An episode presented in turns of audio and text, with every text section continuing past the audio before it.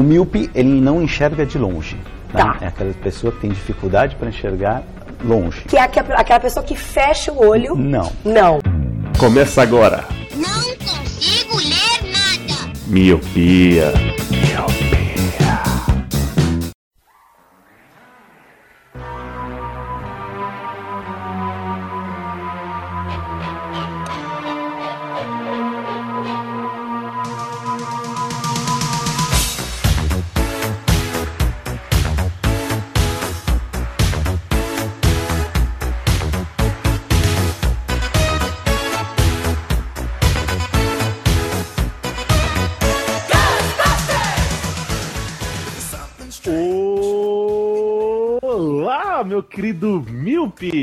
Seja muito bem-vindo a mais um podcast Miopia. Fique à vontade, limpe suas lentes e ajeite seu fone, porque estamos só começando. Eu sou o Lucas. Eu sou o Will. Eu sou o Steve. Eu sou a Max. E eu sou o Dusty.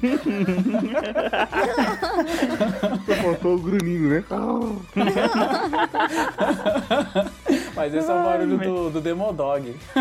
Não, é o barulho dele seduzindo, É, mano. mano. E sim, meu querido Miopi, hoje falaremos da segunda temporada de Stranger Things. Ah, quase- nem por onde começar. Hoje esse cast será falando sobre a segunda temporada. Não falamos da primeira, né, por motivos de, enfim, perdemos prazos. Mas hoje abordaremos com spoilers, então fica avisado. A partir daqui falaremos dessa série. Então, se você não assistiu, o que você tá fazendo aqui, mano? Vá para Netflix e vá assistir essa série maravilhosa. Vamos discutir agora a segunda temporada de Stranger Things.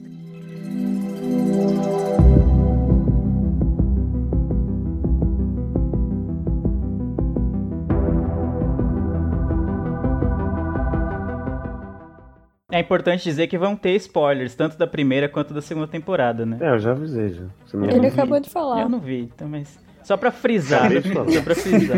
Ok, vamos lá. Por onde podemos começar? Eu, eu particularmente, eu queria falar bastante da, dos atores. Essa, essa mudança drástica, e quando digo drástica, no bom sentido, da primeira temporada que tivemos e, e da segunda. O, o que, ao meu ver, foi o seguinte. A primeira, a concentração e o mistério e toda a trama era em volta da, da, da 11, né? Da Eleven. E a segunda, você vê que os diretores ou os irmãos lá, os produtores, conseguiram trabalhar como se cada um fosse importante nessa trama.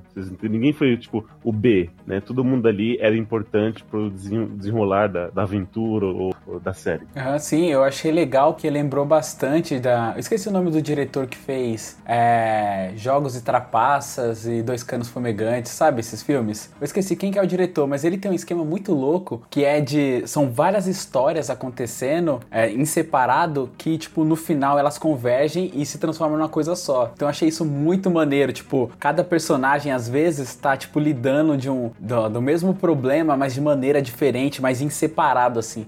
Eu achei isso bem, bem maneiro, a maneira como ele colocou isso e como eles se, se juntaram, assim, no, numa determinada parte da série. Eu até, tipo, vibrei, assim, achei bem maneiro isso. Vocês chegaram a perceber isso? Eu cheguei a perceber, mas eu, eu me incomodei, sabia? Tipo, eu vi mais pelo lado de separou o grupinho, sabe? Tipo, uma coisa que eu gostei muito da primeira temporada era isso. Era tipo, eles estavam sempre juntos e era aquele negócio de amigos e inseparáveis e tal. E aí, tipo, ok, eu entendo. Eles cresceram. Mas não sei se curti muito, não. É, o que mais me incomodou nessa segunda temporada é, eu acho que o personagem do Mike, né? Ele perdeu importância, né? Ficou só chorando pelo canto, deprimidão. E sei lá, eu acho que ele perdeu, assim, a razão dele ali no grupo. Não sei, ele era meio cabeça é, da galera ali e ele ficou meio de canto, né? E a Eleven também. É, eu também achei. Achei que ele foi bem importante até, tipo, pro próprio Will, assim. Porque o Will, ele tá bem perdido e, assim, eu acho que ele vai ter um, um ponto central pro Will. Como tá liberado spoiler, é, por exemplo, tem aquele momento lá que ele tá com medo de ele ser, né, ele fala que, ah, ele tá vendo tudo, ele tá sabendo de tudo, e o, o Mike, ele chega e fala, ah, mas você pode ser um espião, sabe? Tipo, ele tenta ali, tipo, sempre levantar o moral do, do Will e tal. Eu achei isso bem importante dele, assim. É, mas isso acontece acontece acho que a partir do terceiro, quarto episódio, né, Lu? Tipo, na, na primeira ele fica realmente, tipo, sei lá, meio sozinho, meio que, ai, tentando fazer o contato com a Eleven e tal. Então meio que uma parece que uma parte dele foi embora. E aí, como ele, o Will vai passando por aquelas coisas, aí que ele meio que assim, agora tem uma outra pessoa talvez para ajudar, ou uma outra pessoa, sei lá, pra dar, dar apoio. Ou enfim, eu, eu entendi o que a Márcia falou. Só que eu acho que no começo ficou meio travado. Aí, aí Soul liberou assim, sei lá, ele se achou. Não vou nem dizer da, da metade, mas do segundo, terceiro episódio em diante. Ah, eu não acho. Eu não achei ruim, não. Eu achei que eles quiseram passar, tipo, toda a bad que o Mike tinha que passar pela perda da Eleven, né?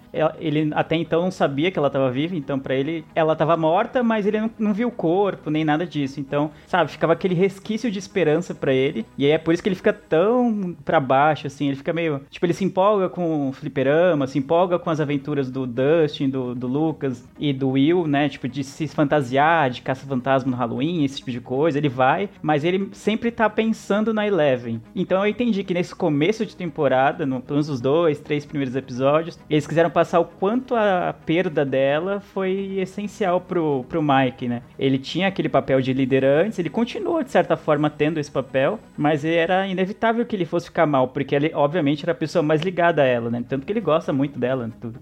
Isso fica até bem claro quando ele cria uma, cer uma certa resistência à entrada da, da Max no grupo, né? Então isso até que fica um pouco claro, mas, é, mas eu, sei lá, eu também não me incomodei, não. Então, eu achei meio exagerado, sabe? É, eles ficarem reforçando essa deprê dele, assim. Esse tom muito romântico me, me incomodou muito. Porque, enfim, eles são crianças, né, gente? E aquela inocência, embora eles estejam crescendo, né? É, entrando na pré-adolescência, né? Na adolescência mesmo. É, isso me incomodou bastante, assim. Acho que ficou muito exagerado. Eu, mas eu acho, eu acho que é isso que vem de romance, sabe? É, deixa eu, deixa eu completar aqui, só pra não perder o raciocínio. Quando entra a, a Max, personagem novo, né? Que vai entrar na série, essa menina que chega no colégio, e aí vem a Eleve ver ela com o Mike, faz uma cena de ciúme, sabe? Eu achei nada a ver aquilo ali, sério mesmo. Ah, eu também achei, com, super concordo. Pareceu, tipo, botar duas meninas, as únicas meninas, assim, do, do grupinho dessa, desse núcleo, aí bota uma contra a outra, sabe? Eu achei tão. né. É,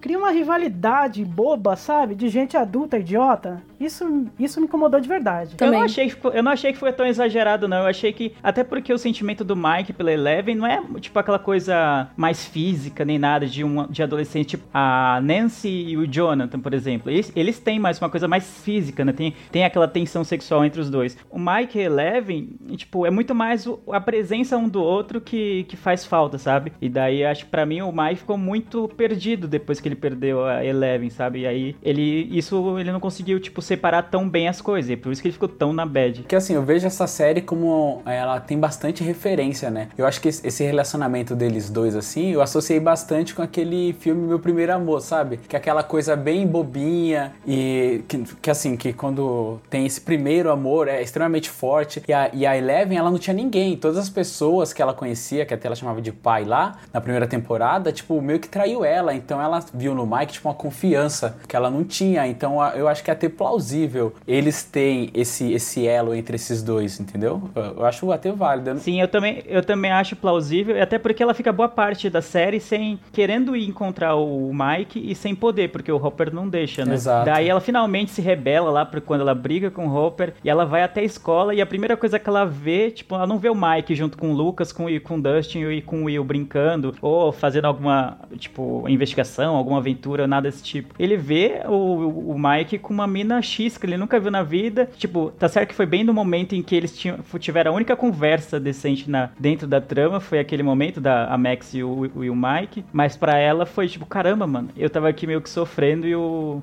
e o Mike tá lá já, tipo, já arrumou uma nova amiga. Não diria nem uma nova namorada, entre aspas. Arrumou uma nova amiga e, tipo, não, parece que não precisa mais de mim, né? Tipo, fiquei de lado. É, sim, sim. Ó, já que a Marcela falou do, da, da Max, a gente pode falar também do, dos novos personagens que entraram nessa segunda temporada. E agora eu me arrependi de, de ter falado que eu sou o Lucas, porque eu queria ser o Billy. Quê? Oxi, vamos pra quê? Quê? Sério? Nossa, mano. O irmão, o irmão babaca? Ah, o cara é mais inútil, cara. Puta cara estiloso. Ele é muito estiloso. Ele, olha o carro dele, mano, ele passa colônia no saco. Caraca, velho. Nossa, ele é muito babaca. Nossa, mó babaca, mano. Eu só queria aqui dizer que o Eliabe não deixou o seu Lucas na abertura pra ser o, o Billy. E o cara queria ser o Billy. É isso, tá Cara, certo. Luciano e Leandro, vocês sabiam que ele foi o Power Ranger vermelho? Caraca, Vocês- não- vocês Eu vi, Não peguei, eu não. vi depois, não. eu- Na série, na série eu não me liguei não, mas aí depois eu fiquei sabendo, né? Depois eu vi, eu li sobre aí eu vi que ele tinha sido Power Ranger vermelho, mas na hora eu nem me liguei, mano. Nem me liguei Não, também, hora, tô, tô sabendo agora. Mas vamos lá, por, então vamos por partes, já que todo mundo aqui adora o Billy. Ah, é a merda. Vocês acharam ele desnecessário? Vocês não acharam que ele fazia um peso ali? Não, ele não tem pra que ele existir. Eu não entendi nenhuma das cenas que ele participou. então, pelo que eu fiquei sabendo, assim, eu não lembro onde que eu vi, se foi na própria Netflix e tal, porque é, na primeira temporada o Steve fazia o papel do ser humano mal, né, do antagonista, e nessa segunda temporada eles usaram o Billy, né, como esse, com esse recurso de ter um ser humano do mal é, que, que vai representar o mal pra, pra criançada e tal. Então, é, eu achei que foi válido até esse, esse tipo de, de personagem, porque, tipo, dá um, um tempero a mais na trama, assim, você fica um pouco mais preocupado. Igual na hora que ele chega, ele tá indo atrás da Max, que ele encontra o Steve, e aí eles fazem aquela rivalidade que eles começam a brigar, eu achei que, tipo, acrescentou mais a série, sabe? Então, Discord, Discord Márcia. discordo total, pode crer. então, desde a aparição dele, é, é, criou assim muito um climão, né? Sim, sim. Quando ele apareceu, aí eu pensei, cara, esse cara deve ter feito uma merda monstro. Quando ele apareceu, mas não, gente, ele só é babaca mesmo. Sim, eu não entendi. Inútil. a Márcia e a Bárbara viram uma série totalmente diferente da que eu vi, mano.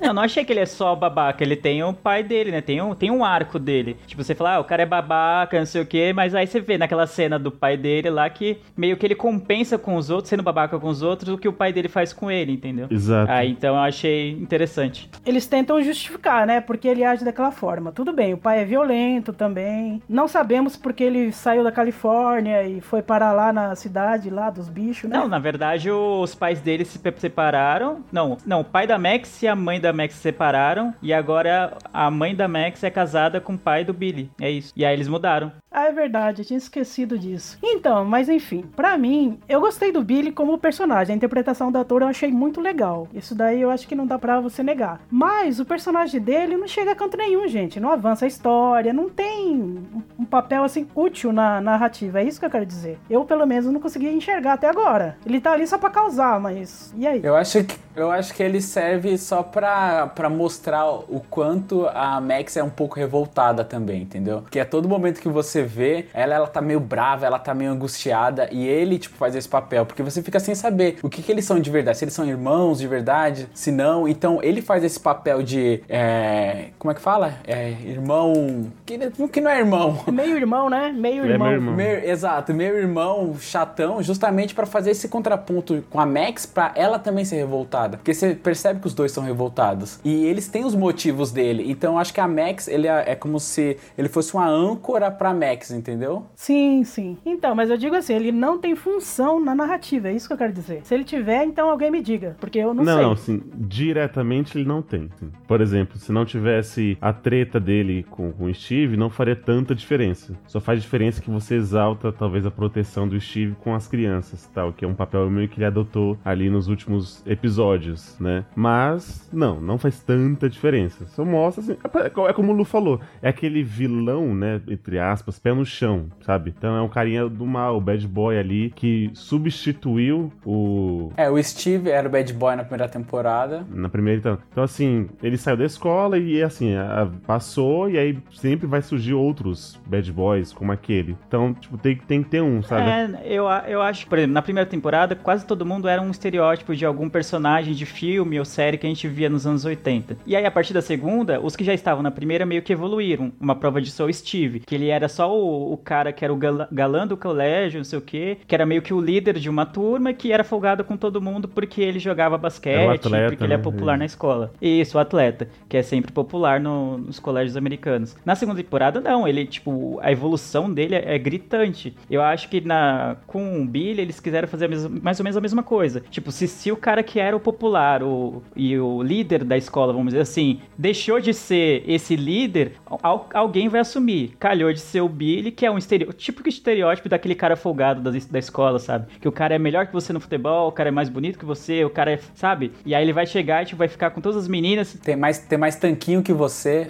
Exato, ele vai ficar com todas as meninas que ele quiser e, e assim vai. Então acho que na, na terceira temporada, se o Billy tiver, que eu acredito que ele esteja, provavelmente o salto de. Pode ser parecido com o do Steve, ou pro bem ou pro mal. Ou ele vai se tornar muito mais escroto do que ele é agora, por causa dos traumas que o pai dele causou nele, ou ele vai tentar achar um caminho pra melhorar isso, pra pra se tornar uma pessoa melhor. Então eu acho que na primeira temporada dele merecia ser esse estereótipo, pra você falar, caramba, mas é só um estereótipo vazio, pra depois ter um salto, né? Ter, uma, narra- ter um arco narrativo. Bem, vamos esperar então, né? Terceira temporada, né? Porque o cara é um bom ator. Ele foi bem. Só não teve função, mas ele foi bem como ator.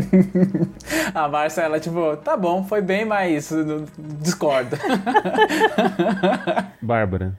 Eu. Outra pessoa que eu achei desnecessária foi o Bob. Não, mano, como assim, Como velho? assim, cara? Não, não.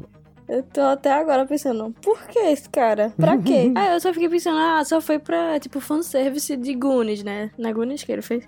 Mano, eu tô falando, elas viram um bagulho diferente, mano. Não fale do Sam assim. fez, ele foi o Sam e também fez um comercial onde ele ficava daquele mesmo jeito que ele ficava na, na, na loja lá de eletrônicos. é, O comercial é quase igual, assim. Tipo, tem um, um fanservice pro comercial. Não sei porquê, mas tem.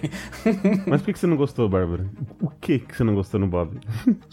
Cara, tipo, pra mim, a única coisa. O que rolou, o que eu achei que ele serviu foi só pra atrapalhar o lance entre Joyce e Hopper. E, tipo, não tem nada. Aquilo que ele descobriu, qualquer ou- outra pessoa podia ter olhado, ah, é isso, tá ligado? Não, não tem pra quê. Mas eu, eu acho que o papel, o papel dele foi justamente pra morrer na frente dela, cara. Sempre alguém tem que ser sacrificado. é tipo estereótipo isso também. É a saga do herói, tá ligado? Tem que ter o brotherzinho que vai morrer na frente do herói. Exato, é aquela ele- pessoa, gente boa demais que morre. Ah, achei fraco. Não tinha pra quê. Você tipo, achou fraco? É, eu, eu achei jogado também o personagem dele. Do nada ele apareceu. eu, Caralho, de onde esse cara veio, meu? Não, é que passou um ano, gente, depois desde os Sim, não, tudo. Mas eu, eu achei desnecessário. Não, o tempo que for, um ano, um mês, eu achei desnecessário, tipo, chegar aquele cara lá. Tipo, pra nada.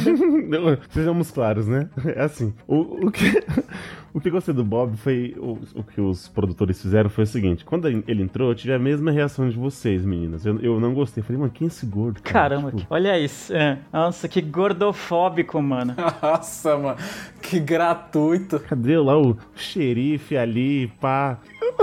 Não, eu tô brincando. Falei, mas, mas quem é esse cara, velho? Tipo, tá lá o xerife, todo bonitão, né? Fazer o casal Joyce, né? Joyce, não foi assim, Hooper, não sei lá. Ah, vocês estão bravos só porque o casal que vocês estão chipando não foi, é isso? É, exatamente. É, é isso que tá parecendo, mano. Calma, calma, não, eu vou chegar lá. Eu vou chegar lá. E aí, beleza. Chegou, eu falei, ah, ok. E aí o Will e o Jonathan gostavam deles e tal. E aí, pra mim, ele foi conquistando episódio por episódio. E aí, quando eu já aceito o cara na minha vida, ele morre.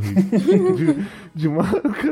E tipo assim, ele, ele tava legal. Ele é aquele, tipo, como se fosse aquele padrasto, tipo, gente boa, que, tipo, não tá ali meio que forçado. Ele, ele fazia bem pra, pra Joyce e tal, nesse ano difícil que ela teve, sendo aquela mãe super protetora pro Will e tudo mais. Ele vai, tem aquela conversa no carro, que até eu achei, assim, mas será que esse cara tá fazendo a maldade? Dando aquele conselho, não, vai lá, você tem que parar de, de correr, você tem que enfrentar. E aí acontece aquilo com o Will e tal, mas você vai vendo que o cara tinha sempre ge- é, uma boa vontade, né? Ele entrou ali naquela família já destroçada, e meio que foi colocando os pedacinhos no lugar. E aí, quando ele tem uma forma heróica, não forma boba, mas uma forma heróica, ali ele vai e acontece aquilo com ele. É do tipo, quando ele me conquistou e puf, tanto é que aquela cena meio dramática. Eu, eu senti a morte. Falei, caraca. Falei, mano, ok, foi, foi muito bem feito. Já sabiam que ele ia morrer desde o- quando ele entrou, mas pra mim eu não sabia, foi muito sutil, que eu não sabia que ele ia morrer. Cara, desde o começo eu sabia que ele ia morrer. Eu nem liguei, cara. Ah, eu sou o Bob, É, então. eu também sabia já. Tinha, tinha, teve as dicas e tal, e me lembrou bastante filme de zumbi, sabe? Aquele que fica pra trás pra morrer e os zumbis em cima comendo assim. Achei da hora essa referência. Nossa, Mas verdade. eu, eu percebi que ele morreria quando ele deixou, quando a câmera foca que ele deixou a arma e saiu andando, tá ligado? Com a parada ali eu já falei, vai morrer. Já, já tava na cara ali. Vai morrer, uh, vai morrer. Vocês são insensíveis. a Marcia na torcida, mano. Caramba, mano. O Eliabe acabou de falar que sim, sentiu a morte do Bob. Eu, eu também senti, cara, porque é um personagem que eu gostei bastante, mano. Eu acho que o a, a serventia, vamos dizer dele assim, pra Joy, Joyce é porque ela teve um ano de merda com o Will, tipo, sumido, quase morto, enfrentando o Demogorgon, entrando no mundo invertido. Então acho que ela precisava de algo normal na vida dela. E esse algo normal, esse algo mais casual, sem essas complicações todas, foi o Bob. Porque era uma pessoa pacata, uma pessoa, tipo, que trabalha, tem, trabalha, tem um horário de trabalho, bate ponto aqui, bate ponto ali, tipo, vai na casa dela ver filme, sabe aquela coisa bem de namorado mesmo. Então, era algo, tipo, era um, era um porto seguro pra ela. Era muito mais, tipo, caramba, eu posso sair de toda essa merda que eu tava envolvida e esquecer disso, pelo menos por um pouco, enquanto eu tô Ele com o Bob. julgava ela. Eu acho que esse foi o. Esse, exatamente, esse foi o gancho. Ela fala pra ele: essa não é uma família normal. Tipo, no, tipo o que, que você tá fazendo aqui, mano? Tipo, vai, vai procurar outra mina. E ele, não, mano. Tipo, beleza, eu sei que não é uma família normal, mas eu gosto de você. E continua com ela, sabe? Então, pra mim, desde o início eu gostei dele. Uhum. E ele tem serventia, porque ele que decifra o- os túneis lá do, do cipós, lá no do desenho do Will. Ele que acaba decifrando, porque tava todo mundo lá e ninguém sabia como decifrar o mapa. Ele que decifra. E depois, quando eles estão presos lá no, no laboratório, lá, ele que vai,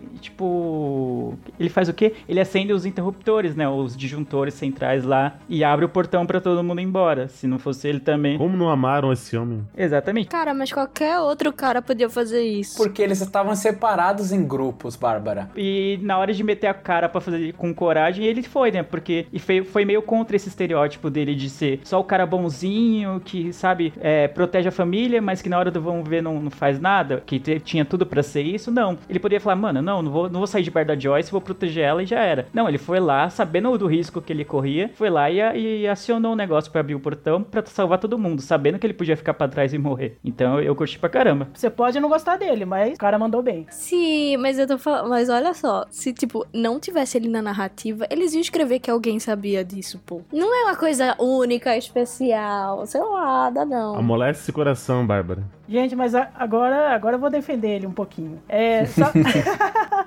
então, a Bárbara falou que podia ser qualquer um pra abrir o portão, mas na verdade não. Só ele sabia a programação lá e ele programou a parada lá, lembra? Só ele sabia a basic. É verdade. Tiveram que botar isso pra ter motivo dele estar ali. Ah, mas aí seria outra história. É, seria outra história, Bárbara. Não. E não é jogado do nada. O personagem do Bob Sabichão é construído, tipo, episódio a episódio. Então não é do nada, ah, ele é um bobão que não sabe nada e do nada ele sabe programar. Não, entendeu? Ele, tipo, você tava ali, né, a, a construção do personagem. Então eu gostei pra caramba, mano. E eu senti a morte dele sim, mano. É, exato. Eu também senti. O problema é que a Bárbara tá com o coração invertido aí, mano.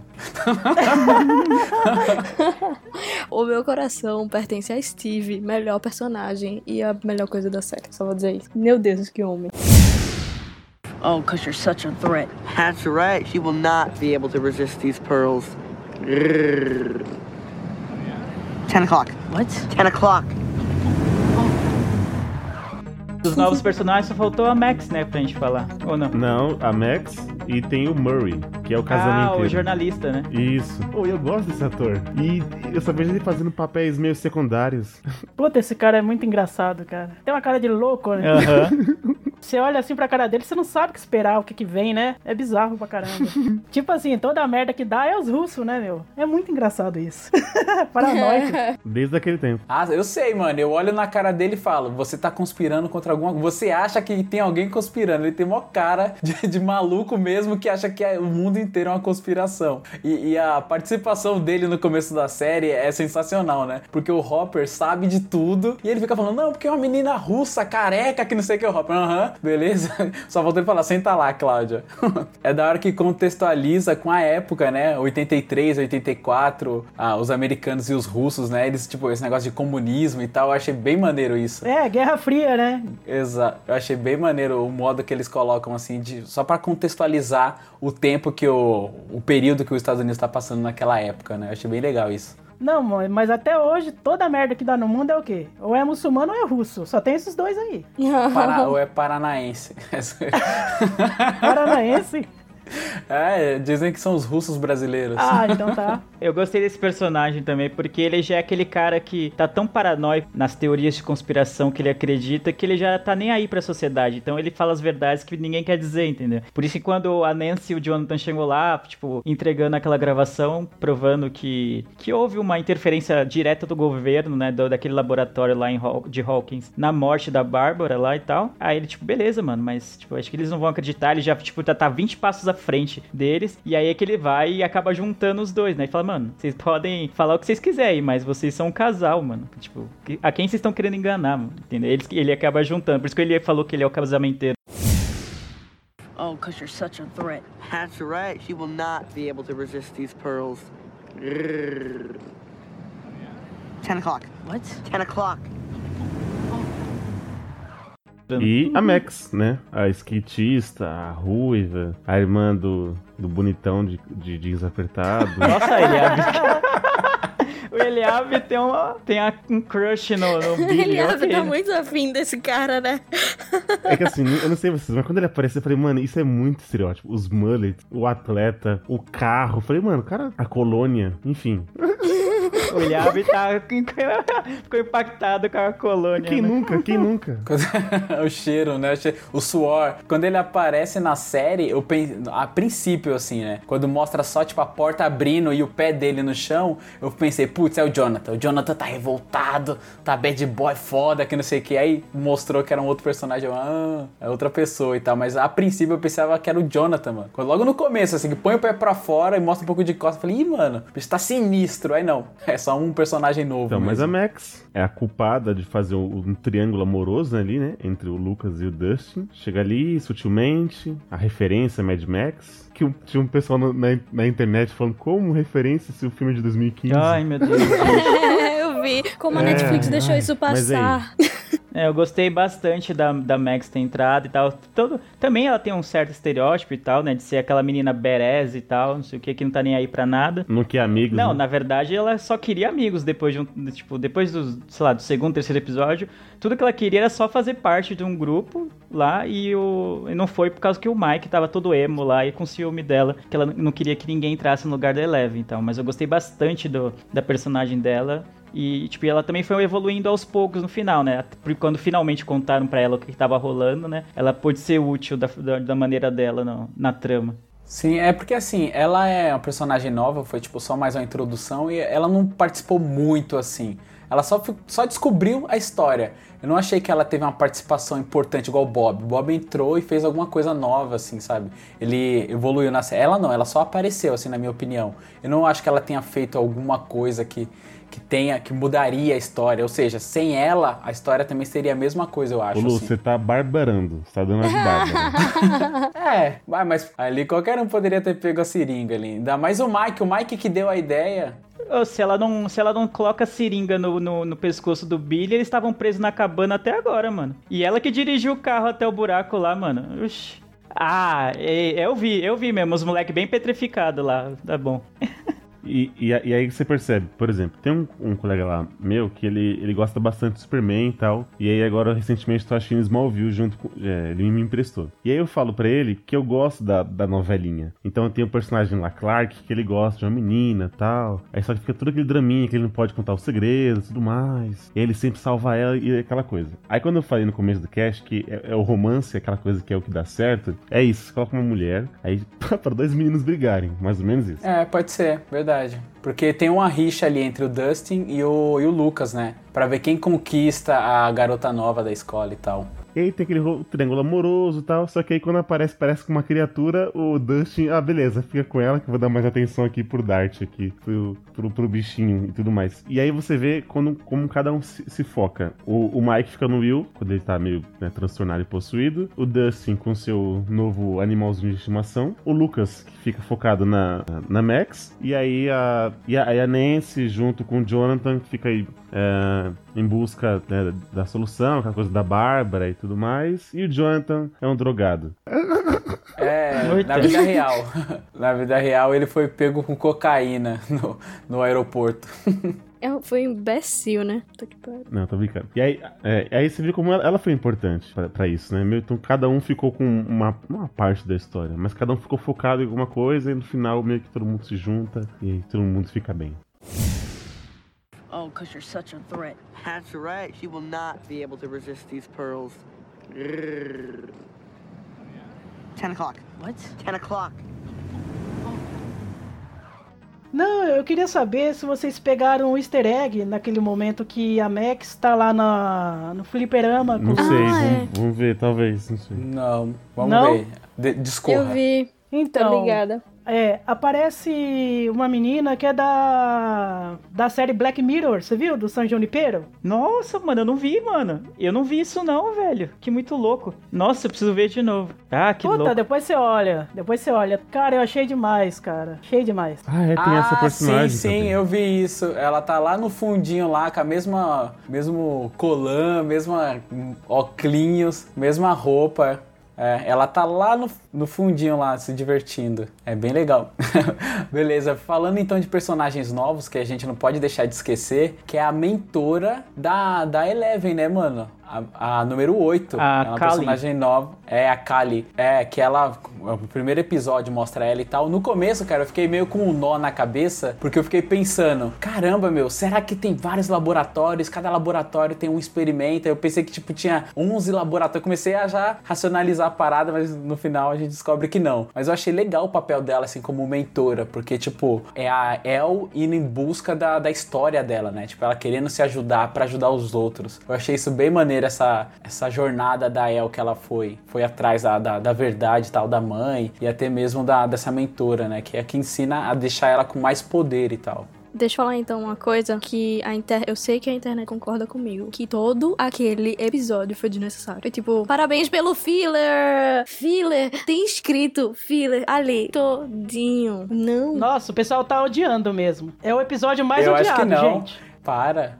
Não, foi odiado porque no final do sexto episódio tá é quando os Demodogs estão subindo pra superfície pra pegar todo mundo no laboratório. Aí você pensa, poxa, no sétimo vai ser isso, né? Aí não, o sétimo é totalmente avulso Concordo. dentro da, daquela parte da narrativa. Só que se não é aquele sétimo episódio da Eleven aprendendo a como canalizar o seu ódio pra aumentar o seu poder, ela não teria conseguido de- é, fechar o portal no final, cara. Então eu acho que é- não, não é desnecessário. Então ele é 90% é desnecessário. 100%.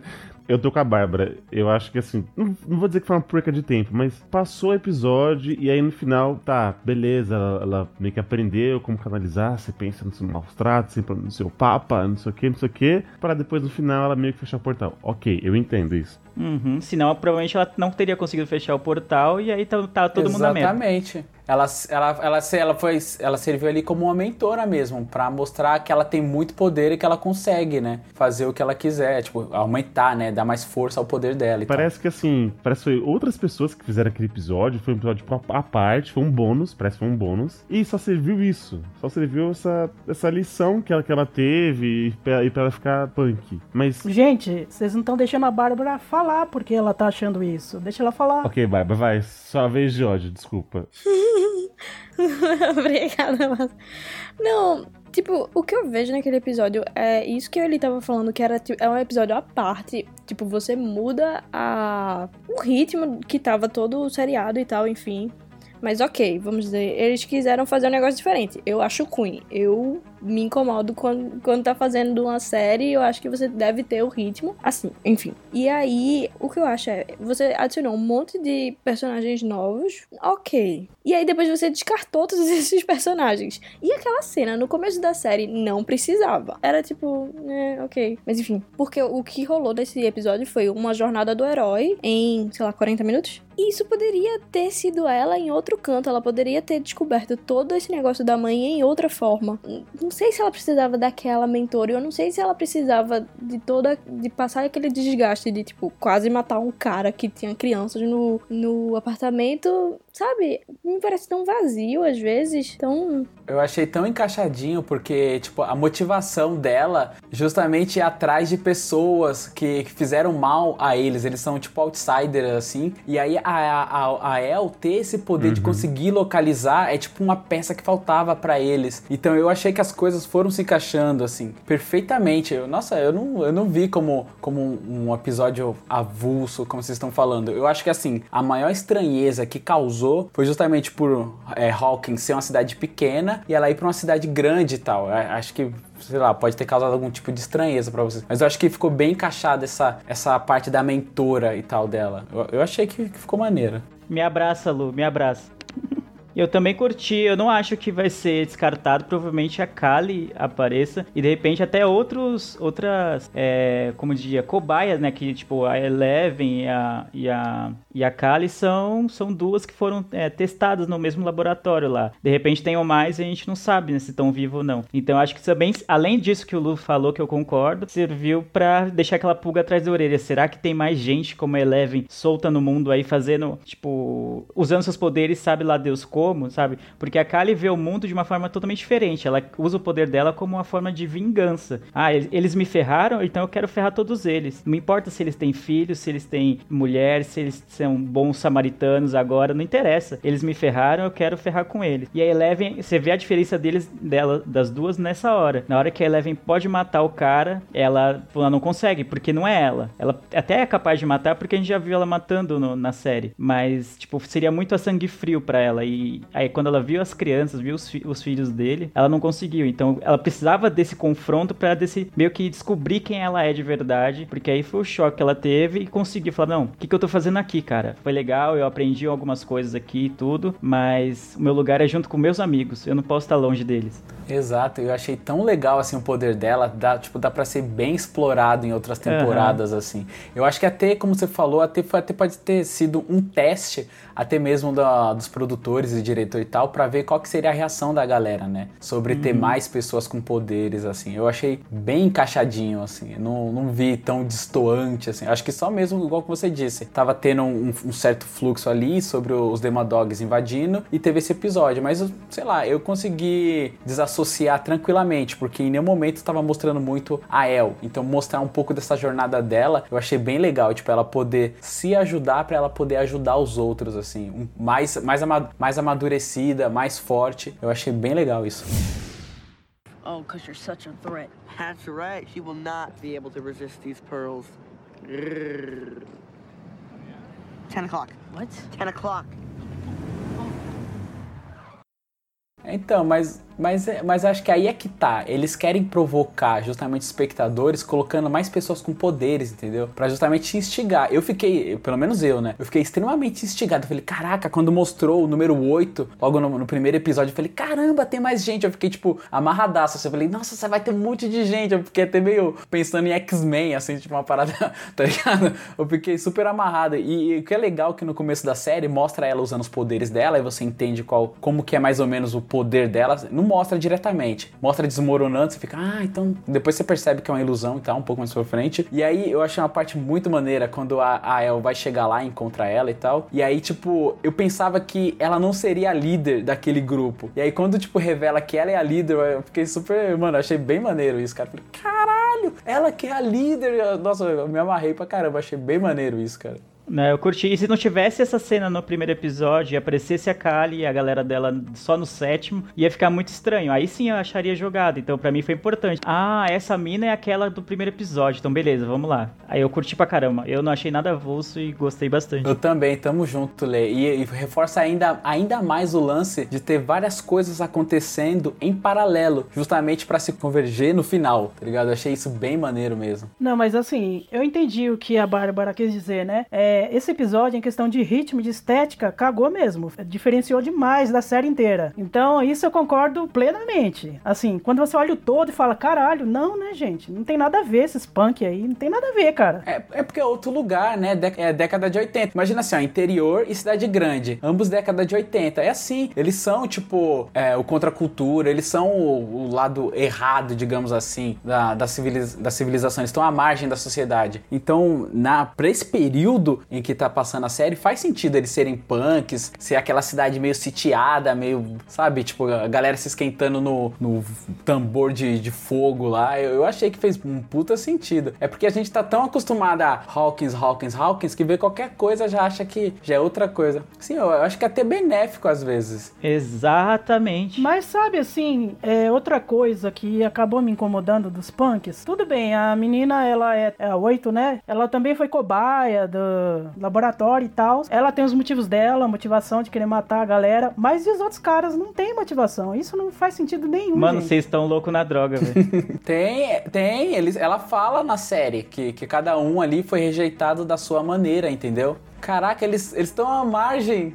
Vocês estão loucos na droga total, cara. Os caras, todo mundo ali tem uma motivação. Ela como líder, ela como líder, ela tem essa autonomia. Tudo, não, tudo bem. Vamos se colocar no lugar, gente, da pessoa. Ah, agora eu vou querer matar os outros que zoam a tua vida? Tem nada a ver, cara. Tem nada a ver. Sério. Ficou forçado. É, vocês estão sozinhos nessa. É um, é um pessoal em comum, entendeu? Cada um foi rejeitado à sua maneira. E eles viram. um- Por exemplo, cada um é rejeitado à sua maneira, ninguém gosta. Então, quando eles têm alguma coisa em comum que eles podem odiar, vai, tem uma ligação pro mal, eles se juntam. É, o mundo sempre foi assim, tá ligado? É, é, é só isso que eu entendi. Foi isso que eu entendi. Cara, não faz sentido. Não- é algo pessoal, gente. Ela querer matar todo mundo, tudo bem. Mas e os outros caras Puta, é não. verdade. Só tá seguindo, mas não pelos alvos, né? Motherfucker. Não, vocês dois estão errados. Não, mas eu tô falando na, na, na questão deles ali, que eles. al- Alguém fez mal a eles. Então eles têm um algo que é mal em comum e eles estão se ajudando, entendeu? São pessoas rejeitadas que formaram uma família ali, entendeu? Acon- Acontece. Não acontece com todo mundo, mas com, com alguém acontece. Mas é. a gente está falando de matar pessoas, gente. Não é uma coisa simples. Então as pessoas que são rejeitadas vai matar as pessoas qualquer. Não faz sentido. É, eu também concordo, Marta. Aí, ah, ah, fez um bullying, ah, então eu voltei. A gente tá louco na problematização. assim, eu, uma coisa boa desse episódio foi os looks, realmente incríveis. Amei a. Eu- o que eu achei que a, a Mars tava falando é o seguinte, por exemplo, os alvos da, daquela gangue, todos fizeram mal só pela Karen. Então nenhum deles, tipo, participou ou tinha alguma coisa a ver. Eu tava achando que a Mars tava defendendo isso. Por exemplo, ah, eu faço uma dupla com a Márcia e falo assim, Márcia, vamos é, matar o meu vizinho. Por que ele? Ah, porque eu não gosto dele, ele fez mal comigo. Beleza. Tipo assim, a Márcia não tem nenhuma motivação pra fazer mal pro- pelo meu vizinho. E Só eu exatamente. tenho. É a mesma coisa do grupo. Só a Karen tem motivação pra poder matar aquele pai de família. E, ou ele, no caso, ou ela e a Eleven. Só. Os outros ali eram meio só coadjuvantes, tava ali talvez só porque ela ser a líder e tudo mais. Mas Eli, ela é a líder, cara. Ela é a líder, mano. Os restos são, são capangas. O capanga sempre vai fazer o que o líder pede, mano. Todo filme é assim, cara. Isso é, é até clichê, tá ligado? Então tá, né? Se vocês acham, tudo bem.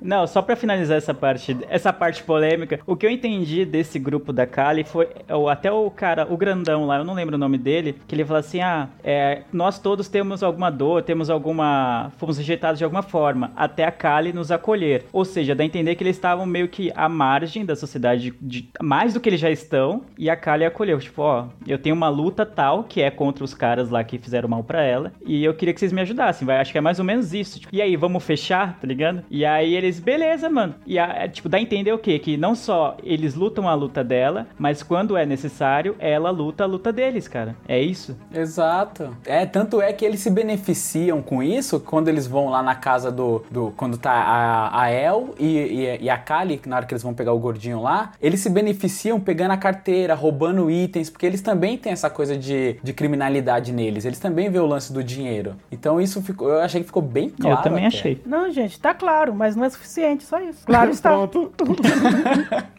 Ela queria que tivesse uma série pra cá, tipo a Marvel, tá ligado? A história do punk de, de Moicano, a história do, da, da mocinha né, que fugiu. Eu acho que talvez até isso se explique mais pra frente, talvez, sei lá, como que anda a série. Fechou o bonde?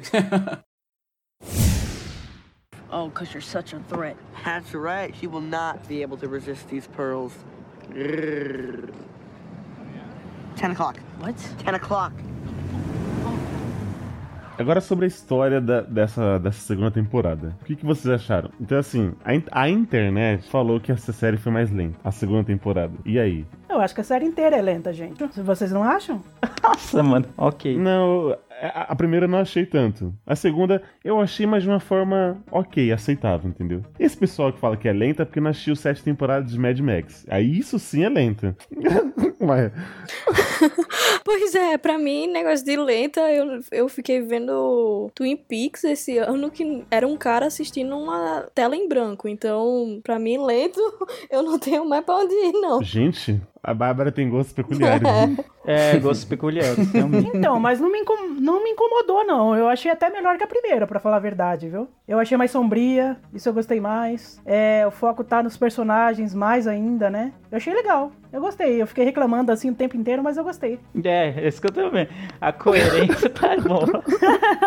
Não, alguns detalhes eu não gostei, mas no geral eu gostei. É, eu, eu também não achei lenta, não, a temporada. E acho que eu não consigo dizer qual, de qual eu gostei mais. Eu acho que não, não existiria, é obviamente, o que eu- é meio óbvio que eu vou falar, mas o. Não existiria essa segunda com esse desenvolvimento todo de personagens e a quebra de estereótipos que a gente tinha se não tivesse a primeira. Então, pra mim, as- eu não consigo separar as duas. Pra mim, é, é são uma coisa só. Então, eu gostei muito das duas e não achei lenta assim, não. Eu acho que a primeira, se fosse classificar, seria mais, porque tem uma trama principal, que é vamos achar o Will, que se desenrola. Nessa não, tem várias ramificações da trama principal e cada grupo, subgrupo, né, deles, tem uma função bem definida e tal, e, e, tipo, leva tempo realmente pra eles conseguirem é, articular todo o plano pra que no final eles se juntem pra conseguir finalizar, né, com a Eleven fechando o portal. Então, não achei lento não, cara. Gostei bastante.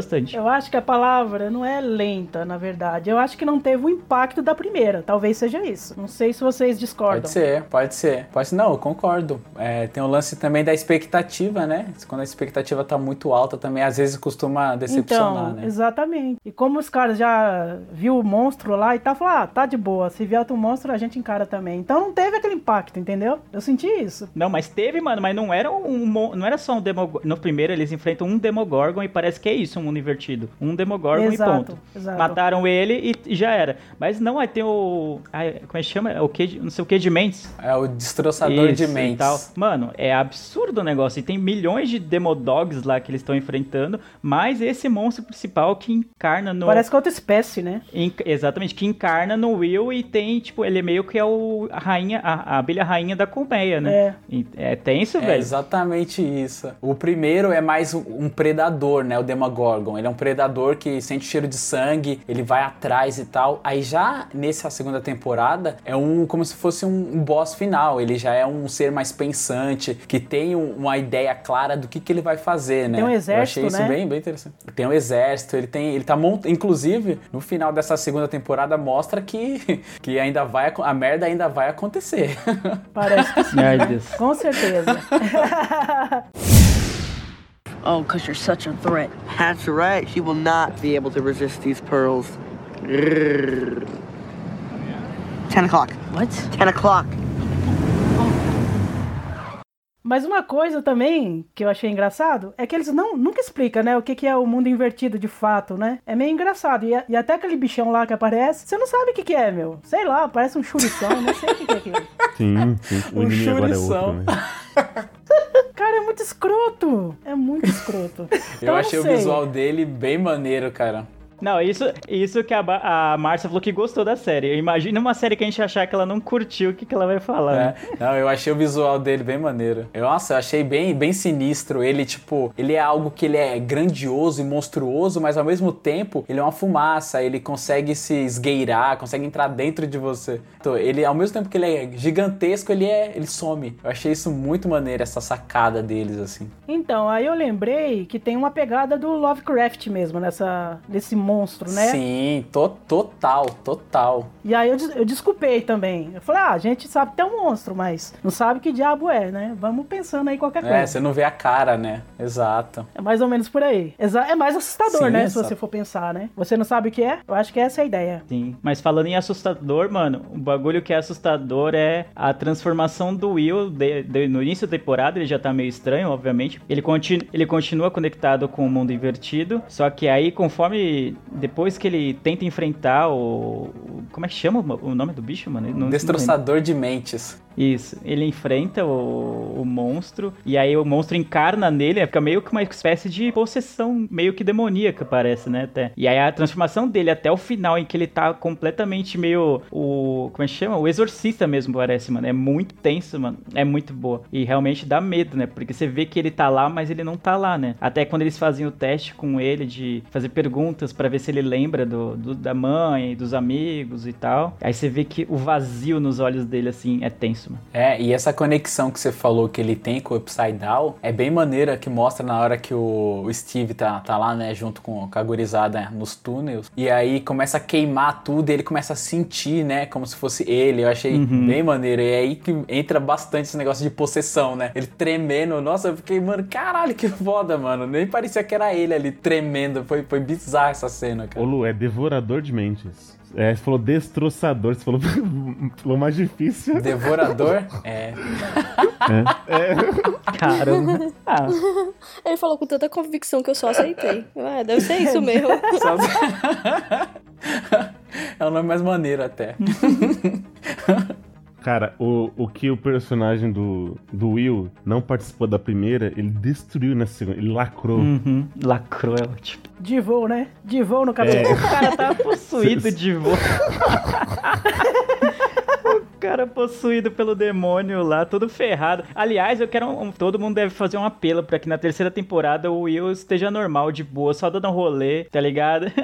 Puta, ele é muito pé frio esse moleque, meu. Nossa, ele é, lito- ele é literalmente um pé frio, né, mano? Ele viu aquela É. aguinha quente da banheira e ficou, mano, ficou em choque, ficou tenso, só de ver aquela aguinha sair na fumacinha. né, mano? Ele, ó, a primeira ele ficou sumido a temporada toda e tava no mundo invertido. Na segunda ele ficou possuído pelo capeta a temporada inteira, mano. Na terceira ele podia ficar suave, né, mano? Cara, a cena dele sendo interrogado na, naquela cabana pela, pela família e pelos amigos. Só falava assim, é, milo- milagre?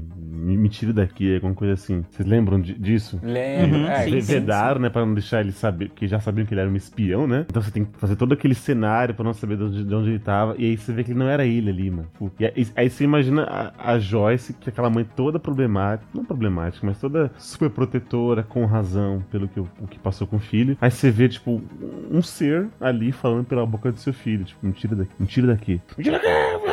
Mano, não, o moleque foi muito bom, sério. Ele. Meu, por isso que eu não tenho filho, cara. Louco, eu- Tenho medo dessas coisas. só pro demônio não possuir, né? o, de- o destroçador. cara. Pô, mas na moral, mano, todo mundo deveria ter uma mãe igual a, a Will tem a Joyce, porque você pode contar qualquer história mirabolante, ela embarca, tá ligado? Destrói a casa, pendura umas luzes lá, começa a falar com o espírito, depois pinta os túneis lá no, na casa inteira, mano. Mano, ela embarca rápido, ela embarca rápido e vai e, e compra a sua história e já era, mano. Eu ia até falar isso, né? Eles, eles meio que copiaram, né? Essa própria temporada, na, na primeira temporada, ela pendurar as lâmpadas e tal, e na segunda temporada, tipo, ter é, um monte de papel e tal. É tipo meio que a casa dela tem que estar zoneada em algum momento, né? Parece- É, a casa é tipo um personagem, virou tipo o QG deles quase. Putz, é verdade. A casa é um personagem também, Exato. QG todo sitiado, né? É, eu gosto muito disso, assim, da parte dela mostrar que ela é mãe mesmo, né? Ela vai e, mete as caras e topa tudo, né? Ela é até meio doida, assim, o pessoal larga ela de lado, fala, ah, vai lá falar com aquela doida lá, não sei o quê. Mas, meu, ela acredita no, no, no filho, né? É que nem aqueles relatos, assim, que você leva seu filho no médico, você sabe que tem alguma coisa errada, o médico fala que não, você insiste e tem. A mãe sabe, né? O que tá errado com o filho. Isso é muito legal. Sabe o que é foda? Que quando ela fala que ela vai resolver uma parada, ela resolve. Ah, mano. dentro do possível, né? Eu, eu ficava até tranquilo quando ela falava, não, eu vou lá e vou resolver. Eu falava, porra, ela vai resolver mesmo, porque, tipo, ela é determinada, né? Ainda mais quando se trata dos filhos. Teve uma hora até que eu fiquei meio bolado, assim, porque ela só dava muita atenção pro Will. É claro que ele é mais novo e tal, mas eu, caramba, mano, o Jonathan ele vai acabar crescendo perturbado e tal, né? Porque a mãe dá mais credibilidade pro, pro filho, né? Mais novo. Só que aí depois tem um momento lá que ela abraça ele- o Jonathan também, sente preocupação com ele. Aí eu falo, putz, ela é ter uma mãe equilibrada, assim, né? Nessa, nesse quesito. Mais ou menos, né? Ela tenta, né? Mas o pessoal não deixa. É. Oh, because you're such a threat. That's right. She will not be able to resist these pearls. Ten o'clock. What? Ten o'clock. Se você fosse escolher um momento marcante da série, qual que seria? Bárbara. Sabe, na real eu comecei a chorar. Sabe quando tá tipo pra subir é, depois de queimar lá o negócio, o espirralho, aí tá Steve e, e Dustin, e aí vem os cachorros e você acha que eles vão morrer. A partir desse momento eu comecei a chorar não parei Esse mais. momento é bom mesmo. Sim, eu não parei. Mas eu chorei muito no quando Mike e Eleven se encontram. Gente, aquilo foi muito, muito, muito bom. E no baile também, eu gostei do baile. Você viu que um, pra quem mora em Pernambuco, é um, né? Multiplicou pra. Não, beleza. Eu não consegui. É sério, gente. Esse último episódio pra mim foi tipo ren- rendição. Foi muito. Márcia. Eu acho mais emocionante, assim, a cena que eles estão no ônibus, o Steve e as crianças, né? O a Mac e o menininho lá do dente, como é que é o nome deles? Dustin. Dustin, é. E aí você pensa que os bichos vai pegar eles e falou, ih, já era, já era, ele vai morrer. Essa eu achei bem, bem emocionante, assim, essa Tá cena. sozinho lá fora, né? Com o taco, taco do Nigga. É, então.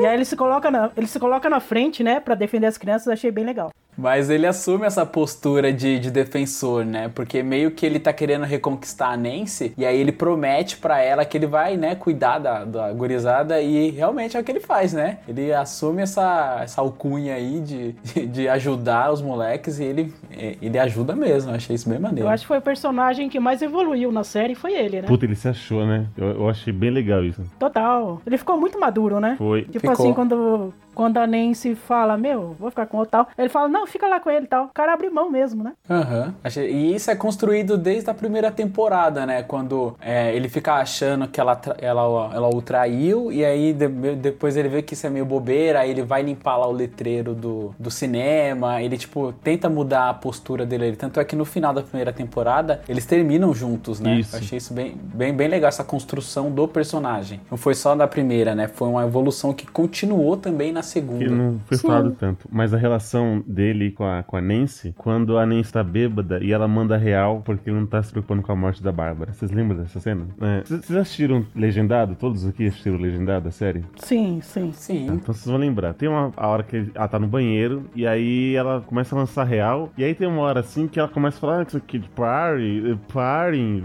bullshit, party. E tipo, na legenda tava muito tipo, diferente. Parecia que ela tava falando a mesma palavra, que era só que festa, ou festejando, ou festar, alguma coisa assim. E, e aí na legenda é, ah, porque você só pensa em, em, em pra balada, mas isso é uma grande besteira, e não sei o que, não sei o que lá. E a boca da menina tava só, tipo, uma, uma frase só. Party, era party, party.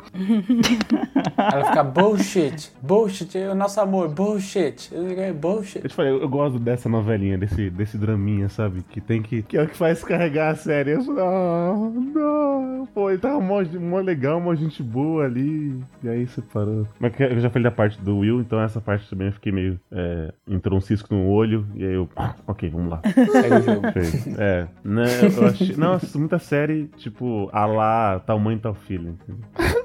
É, tá ligado? É. Não, não, eu falei a lá. Eu falei a lá, não falei essa série. É, o cara vem me, vem me xingar porque eu assisto Gilmore Girls e aí vem com esse Miguel, eu gosto da novelinha, não sei o que. O bicho pegando, o demônio rodando, tipo, possuindo os caras, aí eu gosto da novelinha. Ah, um demônio rodando, tipo, tipo Cinderela baiana. Temos uma revelação aqui, senão nunca mais vai poder zoar o Leandro. Você tem certeza disso? Quer manter? Quer manter essa sua ideia? Não perca no próximo episódio. Ele é um cara romântico, né, gente? Bonitinho. Ele é o tiozinho daqui, né? Nossa. Puta, isso foi demais. Ele é, ele é, ele é a moda antiga, né? eu já vou aproveitar e já vou emendar logo o meu então. Uma cena que eu gostei bastante, assim, foi na verdade um, um mini arco, que é o da El encontrando a mãe. Esse momento é embaçado. E da epifania, que, tipo assim, desde a primeira temporada ela falando aquelas palavras, se conecta na segunda temporada, assim, e faz todo aquele aquele retrospecto, assim, você fala, caralho, 500, não sei o que, batata, linguiça, ovo cozido. Aí você, caralho, mano, é isso, é isso. Aí vai mostrando toda a sequência, ela trabalhava, ela conhecia o Papa, e aí, tipo, mano, as coisas vão conectando, vai fazendo sentido. E, assim, conforme a gente vai tendo essa informação, a El também vai tendo, né? Então eu achei muito maneiro, muito maneiro mesmo essa cena. É até de arrepiar, tô até arrepiado agora. Eu gosto muito dessa cena. E é isso que motiva é, a Eleven a ir procurar a Kali, inclusive. Exato, exato. Então tá tudo ligado, tá vendo, Márcia? Tudo é zoeira. Não, eu não disse que não estava ligado. Eu disse que estava feio. Foi isso que eu disse. Falou que tava avulso, tava largado. E não tava largado, não. É. Não, mentira, não falei isso não. Foi a Bárbara que falou. Joga o mel pra ela aí. Tá gravado, tá gravado. É, eu, eu, não vou, eu vou roubar e não vou falar um momento só, porque eu gostei de vários momentos. Então eu vou falar alguns que eu gostei e não foram citados ainda. Um é o é a relação do Hopper com a, com a Eleven enquanto eles estão na cabana lá. Eu gosto bastante da interação deles e tal, até que eles brigam feio e tal, e ficam, tipo, xingando. Ela começa a jogar os objetos e tudo, e aí o que, que faz com que ela decida, tipo, sair da casa e ir procurar a mãe, depois ir procurar a Kali, enfim, e se encontrar. Eu gostei bastante dessa relação meio pai e filha que eles desenvolveram. Eu achei bem bacana. Outro momento que eu gostei muito é quando o Steve e o Dustin se tornam amigos, né? Que eles. O Steve chega na casa. O Steve tá levando flores pra Nancy, tipo, totalmente meio aleatório ali. Aí ele encontra o Dustin, aí eles têm que caçar o Dart, e a partir daí eles desenvolvem uma relação de quase irmão mais velho, irmão mais novo, vamos dizer assim. Daí. E aí o Steve vai lá, enquanto eles estão caminhando na linha do trem, jogando carne pro Dart pegar, é, o Steve dá conselhos sobre pro da, pro Dust, de como conquistar as meninas, esse tipo de coisa. E até no final ele vai levar o, o Dust no baile e tudo. E ele tá com o cabelo do jeito que o Steve falou, né? Colocou o laque e tudo. E você vê que, tipo, essa, esse meio que bromance entre os dois é muito, muito legal. Até quando. É porque o Dustin. Ele tenta chamar todo mundo pelo. pelo walk talk e ninguém tá atendendo. Todo mundo tá resolvendo uma treta diferente. E aí ele fica sozinho. E é por isso que ele resolve recorrer ao Steve, né? Até quando o Lucas chega, tipo, mano, tá acontecendo? Mano, ninguém atendeu. Ah, finalmente você apareceu. Por que, que você acha que eu tô com o Steve, tá ligado? é, tipo, você acha que eu ia recorrer é, a tipo, ele? Você né? acha que eu ia recorrer ele de, de cara? Não, eu recorri porque ninguém de vocês atendeu. Cada um tava resolvendo uma treta diferente. E só agora vocês apareceram. E aí, tipo, uma relação que. Uma união que foi meio que forçada, né? Pelo, pelas circunstâncias da, da trama, acaba virando, tipo, uma das coisas mais legais da série. Eu achei muito, muito bom. Ficou muito bem feito. é bem legal mesmo. É bem legal o jeito que é construído, né? O jeito que ele toma pra si o Dustin. Não, tipo, vai, vamos, entra no carro aí que eu vou te explicando no caminho. É bem legal o jeito autoritário que uma criança fala com o mais velho, assim, né? Sendo que era o mais velho que era, tipo, o bad boy da escola, né? É bem legal essa inversão de valores, assim. Achei bem legal. Então, já que ele falou do, do baile, vamos, e falamos de alguns episódios anteriores, tá, da, dos episódios marcantes, né? Relação do Hopper com a, com a, com a Eleven, o episódio bônus, né? Da, da menina lá, que não merece ser citado, a morte do Bob, a, a possessão do Will, é, que mais de momentos ali que teve mar, marcante. O jeans apertado do Billy, né? Quando tá o, a Nancy e o Steve falando Quando? Pro final também. Aí ele fala, tipo, não, Nancy, eu entendo, sabe? Tipo, ai, meu Deus. É, mas eu sou uma boa babá. Ah, é. Eu, não, eu posso ser um péssimo namorado, né? Mas eu sou um ótimo babá, uma coisa assim. É. E aí chegamos no baile. Também curti. Né? Como é o nome em, é, em inglês? Winter Formal, talvez, não sei. É, é Snow alguma coisa. É Snow. É Snowball, né? Bola de neve, não é Isso, isso? Snowball. E aí é uma coisa que a gente não sabe que é isso, né? Então, cu- culturalmente falando, essa coisa de você ter que ir pro baile, você tem que arranjar a sua parceira antes e tal. Eu senti uma tristeza na voz do Eli, não sei se foi só eu. Bom, se vocês tiveram isso, então, por favor, vocês estavam em colégio, é isso? Não, não, não tô dizendo que eu tive, eu tô dizendo que você falando, ah, é uma coisa que a gente não sabe o que é, foi meio tipo, ah, eu queria muito que tivesse aqui, não tem, entendeu? Também. Uhum. Mas, e, e é isso que o, que o Leandro tava falando. É, os, eles já estão na, na, na pré-adolescência, né? Então, se passou-se um ano na, na história e tal. Então, já estão gostando de, de meninas. E aí, o, o Steve ensinando o Dustin: Não, você, ó, você tem que falar que você não liga pra ela, deixa ela de canto, você não, você não tá se importando e tal. E Isso é muito legal. E aí chega no, no baile, vou começar pelo Dustin, né? Então, cara, ele, ele todo confiante, com aquele seu, seu cabelo ali, modificado. Aí chega em uma, não dá certo. Aí chega na, na- naquela, que era. Até esqueci o nome daquela menina, que não merece ser mencionada também. E aí dá, tipo, dá uma bola fora nele. E aí, tipo, ele fica sozinho. Tipo, tá todo mundo dançando. Quando. Não, sério, quando chega e aí ele tá sentado chorando. Tipo, quem não chora é petista, sério. Ele, ele, ele tá, ele tá, tá muito triste ali. Tipo assim, putz, o que, que vocês fizeram com o meu garotinho? Cara, foi horrível aquela cena. A minha não. Meu bebê, eu vou protegê-lo.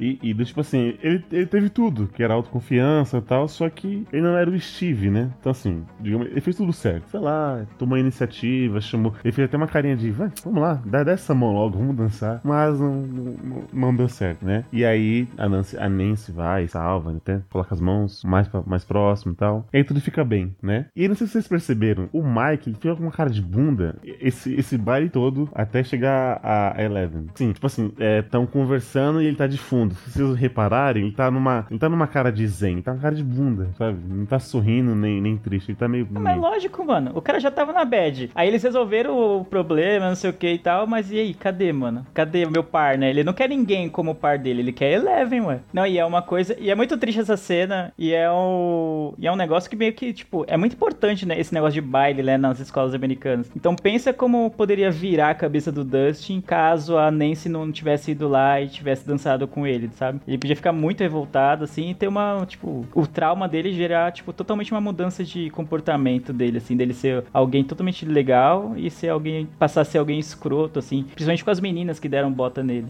E aí também teve os, os beijos, Sim, né? sim. Então, Mike e Eleven, e o Lucas e, e a Mac, né? Só fazendo um contraponto aqui, vocês acharam aquele o, o universo de Stranger Things, que também tá no Netflix? É, Beyond Stranger Things, eu vi. Isso. E aí tem. Os atores vão falando dessa cena, né? Do, do, do, do beijo. A, por exemplo, a atriz que interpreta a Max, ela, ela nunca tinha beijado ninguém. Então, é o primeiro beijo dela na frente de todo mundo ali. Tá na frente da família, da equipe, de gente desconhecida e um cara que ela conheceu nas gravações. Você imagina, coitada, ter que beijar um mano que, tipo, não é nem que ela gosta tal, é por trabalho. E não foi a primeira vez, acho que foram sete, umas sete vezes que tiveram que fazer. Porque a câmera fica girando, né? E você tem que pegar o momento do, do, do enquadro certo. E aí parece que o cara que tava operando a câmera não tava acertando em volta. Só, tipo, o Lucas. E aí não não que fazer umas mais de sete vezes, uma coisa assim. É isso. Pelo, por essa. é, eu- pelo que eles falaram, né? É engraçado que, tipo, falaram que ele também tava nervosão e tal. E aí disse que quando eles terminaram de se beijar, todo mundo começou a aplaudir e tal. Pô, é verdade. Ah, tá. ah, eu gostei bastante desse finalzinho. Tipo, é bem clichê de filme de colégio americano, né? E, e, querendo ou não, o filme se passa muito dentro do- da escola deles, né? E aí a ideia de fazer um baile no final eu achei bem legal e tal. E, e ter o reencontro da Eleven com, com o Mike também foi um dos pontos altos da série, assim. Porque eles, ó, ele passa numa uma fase emo que dá dó, né? Não sei o que. Aí. E ela vira punk, né? Fica toda pá. E aí. Só que aí na, na- no baile não? Ela tá toda de vestido e tal, não sei o que. É uma outra Eleven, vamos dizer assim. E aí o reencontro deles é bem, bem emocionante mesmo. Eu gostei bastante. E foi legal também o Lucas, ele, ele tentou a temporada inteira e conseguiu né, conquistar a Max e tal. Enquanto o Dustin ficava, ficou preocupado com o Dart lá. E e depois foi seguir o, o conselho do Steve. Ah, ignora ela, não sei o que. Ele dá uma patada na Max lá quando eles, é no ônibus, né? Que eles estão fazendo uma armadilha pro Dart. E aí ela, tipo, mano, você é louco, não sei o que. Ela fica mó brava. E aí que ela sobe e vai falar com o Lucas, né? E aí acho que é mais ou menos nesse momento que, que meio que ela começa a gostar dele, vamos dizer assim. Que ela se. Porque ela se abre com ele do nada, assim. Ela, tipo, sente segura para se abrir com ele. E aí ele é mó compreensivo com ela, com tal, não sei o que. E aí, caramba, tipo, ah, eu gosto de conversar com você, ah, eu também gosto de conversar com você e então. tal. E aí foi nesse ponto que foi a virada, né? E, na verdade, o Steve foi muito brother pro, pro Dusty, mas deu um conselho que ele acabou que acabou tirando a, a Max dele, né? Do, do Dusty. Eu só vou voltar um pouquinho a falar do, do Dustin da Nancy e tal, que isso também é construção da primeira temporada, né? Vocês lembram quando logo no começo lá, que eles estão jogando RPG e tal, aí o Dustin fala, alguém vai comer isso? Aí, tipo, sobrou uma pizza. Aí, não, não vou comer não. Aí eu pensei que ele ia comer não, ele pega e leva pra Nancy. Então era importante ela dançar com ele ali, para ele se sentir melhor do que poderia ser, entendeu? Eu achei bem legal isso. Mulheres? Ai, gente, não tem nada pra falar, não. É, é isso aí. Nossa, vocês são uns coração de pedra, mano, que eu tô pra ver. É, é verdade, né? A gente mó. Caramba, foi mó bonitinho. É, é verdade, isso aqui, as minhas. É. É, nossa, você, olha, vocês. É, não, vou te falar. Os papéis são trocados aqui, viu, Leandro? Vou te falar. Eu quero ver o Demagorgon arrancando cabeça, né? Tipo... Mas igual o Lê, falou, né? O, o, o, o, baile de neve. O, o, baile era aquela coisa que, pra você encerrar a série, tipo, aconteceu o que aconteceu, é, o pessoal deu aquele susto tudo mais, passamos por aprovações, mas tudo ficou bem, né? Tá, tá todo mundo bem ali, é aquela coisa que se fecha, e aí você tem aquele final que é onde o destroçador de mentes tipo, ainda estou aqui, né? Ainda, ainda, estou aqui. É, até porque a Eleven não destrói ele, ela só fecha o portal, né? Nada impede que o portal seja aberto depois. Ela só, ela só foi um cicatricure. né? é, eu pensei que, mano, eu. Nossa, eu pensando que ia ser uma parada mirabolante, assim, que tipo, eu pensei que o bicho ia usar. É, inclusive, até tinha matado essa charada que quando o bicho entra no, no Will, eu falei, putz, ele vai usar o Will como uma passagem para sair. E aí, quando ele ficasse do lado de fora do, do Upside Down, ele saía do Will e entrava em outra pessoa. Eu tinha feito essa relação, assim, antes, e, e foi mais ou menos isso que aconteceu, né? Ele só não podia sair a, a qualquer momento. Ele ficou atrelado ao Will há um bom tempo até é, forçarem a, a quentura nele para ele poder sair. Inclusive, é o primeiro demônio que tem medo do fogo, né? O primeiro demônio de, desidratado, né? Foi bem engraçado. É, mas ele fala, né? Ele gosta do frio, né? Esse demônio nunca. Ô, Bárbara, fica tranquila que o demônio não vai pra sua cidade, não, viu? e agora as considerações finais. O que vocês acham? Pra que rumo que a série vai tomar? Parece que vão ser quatro temporadas, eu, eu acho. Pelo menos quando surge. Eu acho ou tem, tem especulação? Ou você tá tirando da onde? Não, desculpa, é, não, não. Da, unha do meu dedinho. Não, é, quando surgiu a primeira temporada encerrou, o, os produtores falaram que a história se fecharia em quatro temporadas. Que eles teriam uma, uma história pra fechar em quatro. Mas, você sabe, né? Dinheiro é dinheiro, e aí às vezes uhum. podem se, se, estender, ou eles podem seguir o, o roteiro e fechar em quatro. O que vocês acham? A primeira temporada, particularmente, eu achei que fechou com aquele gancho enorme pra segunda, né? Então, com o Will vomitando aquele verme, a Eleven sumindo, muitas pontas soltas, tal, tipo, aquele mistério da Bárbara, ela morreu e ninguém foi atrás, tal. Só que a segunda você vê que fechou muitas pontas soltas, tem ainda um finalzinho meio aberto, mas, por exemplo, se terminasse ali, ah, ok, né? Mas sabe que vai continuar. O que, vocês acham? Quais são as suas, suas projeções para essa série? Que acha que rumo que vocês vão tomar? Eu acho que Steve vai adotar todas as crianças e vai ser isso. A vida de uma mãe solteira, Caraca. Steve. Steve vai trabalhar na Unicef, né? Vai abrir uma ONG, né? Criança abandonada. o Steve vai abrir uma creche. Meu, eu acho que vai aparecer mais crianças do laboratório e que vai tocar o terror aí. Vai abrir o portal de novo. E os bichos vai sair tudo. Eu acho que também que vai mostrar o dia a dia da Eleven na escola, né, gente? Então eu acho que ela vai aprontar altas confusões no colégio lá. Ah, é verdade. Ah, porque ela já é filha do Hope, né? Ele já meio que assumiu ali a paternidade. Uhum. Meio não, ele assumiu. Não, eu, eu acho que vai ter um pouco disso deles na escola ainda, só que acho que eles vão pro high school agora, né? Que eles ainda estão no, Não, não sei em que fase da escola que eles estão, mas acho que eles, já, eles vão estar maiores, obviamente. Então eles vão estar mesmo entrando na adolescência. Então acho que eles vão mostrar esse tipo de conflito deles. Tentando ser adolescentes normais, principalmente a Eleven, né? E tal, e o grupo deles. Mas com relação aos vilões, eu não consegui, cara, tipo, prever o que vai ser. Porque realmente ficou muito fechado o final. Ah, e tem o. Ah. O pai dela, eu acho que vai voltar também, né? O Brenner, não falou que tá vivo? Não, foi a ilusão criada pela Kali lá. Não, aqui era ilusão, mas o gordão lá falou que ele tava vivo, lembra? Ah, é verdade. É verdade. Uhum. Meu, esse cara vai fazer merda ainda, eu acho, viu? Verdade. Acho que ele tem. Ele sabe de mais coisas, né? Porque, por exemplo, a, a, a El foi o resultado de LSD da mãe, que sei que. Só que a Kali não foi explicado. Pode ser que realmente possa ter mais crianças, cada uma com explicação. E ele deve ser, tipo, o ponto focal mesmo, né? Verdade. Pode ser que ele é, apareça. Mas eu acho que vai ter uma merda muito grande, porque todos os personagens principais já sabem, tipo, quem é Eleven, do que ela é capaz, é, o que aconteceu com Will na primeira e na segunda temporada. Então não tem mais aquela coisa de mistério. Até a Max que entrou agora já sabe o que tá rolando tudo. Então tem que ser algo muito grande para unir todo mundo de novo numa só força, vamos dizer assim, num só grupo para tentar combater esse mal. Então eu imagino que o mal, o, o inimigo, o vilão da terceira temporada tem que ser muito, muito tenso. Tipo, ser o, o como é que é? O que o Lu falou. Destroça, ser o destroçador de mentes, mas sei lá, que ele tenha, ele seja, sei lá, de repente mais fluido, ele consiga sair de uma pessoa para outra com mais rapidez, não fique tão apegado ao hospedeiro que nem ele pegou, ficou com o Will ou coisa do tipo, consiga se disfarçar melhor dentro, na sociedade ou algo desse tipo, para ficar mais difícil de ser pego, Com né? certeza, acho que sim. Sabe outra coisa que eu fiquei pensando também? Já que o Will ficou todo endemoniado lá, será que não tem alguma coisa do bicho nele? Não, hein, gente? Será que ele vai ter algum poder? Será que vai ter é alguma coisa? É verdade. Coisa? Eu fiquei pensando nisso também. Do tipo, se na terceira ele aparece com o poder de tanta influência ou de tanto contato ele teve com, com esse mundo né, é. invertido outro mundo, Algumas é. sequelas, assim, sabe? Tipo, acender algumas luzes, assim. É, então, eu, eu acho que o, que o Will sempre vai ter essa conexão com o mundo invertido. Mas eu espero de coração que na terceira temporada ele consiga ficar de boa, tá ligado? Só jogando Dungeons and Dragons, tá ligado? E os outros que se ferrem mais, assim, tem umas coisas maiores. Meu, então ele vai ter que mudar de cidade, então, se ele quiser ficar de boa. Porque aquilo ali tá embaçado. Oh, because you're such a threat. That's right. She will not be able to resist these pearls. Ten o'clock. What? Ten o'clock.